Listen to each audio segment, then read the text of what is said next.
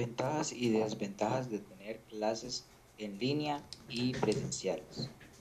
Eh, tres desventajas de tener clases en línea, de que uno no puede compartir con los compañeros, de que no puede jugar eh, fútbol o otra cosa, sino hay que estar pegados al teléfono, en WhatsApp y así.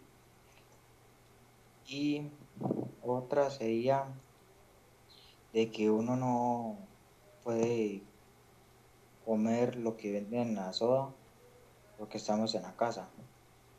Eh, tres desventajas, no, tres ventajas de tener clases en línea, de que uno puede comer lo que uno quiera, eh, nos podemos levantar un poquito más tarde y podemos salir un poquito más temprano.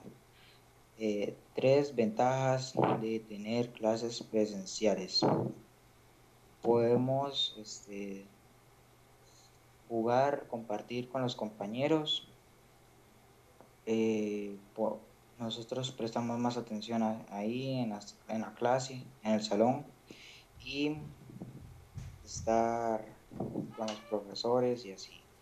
Eh, tres desventajas de tener clases presenciales, de que los profes nos pueden regañar a cualquier hora hasta las 3, de que no podemos jugar fútbol o así en ciertas partes del colegio y no podemos comer cosas que hay en la casa, sino solo lo que hay en la soda.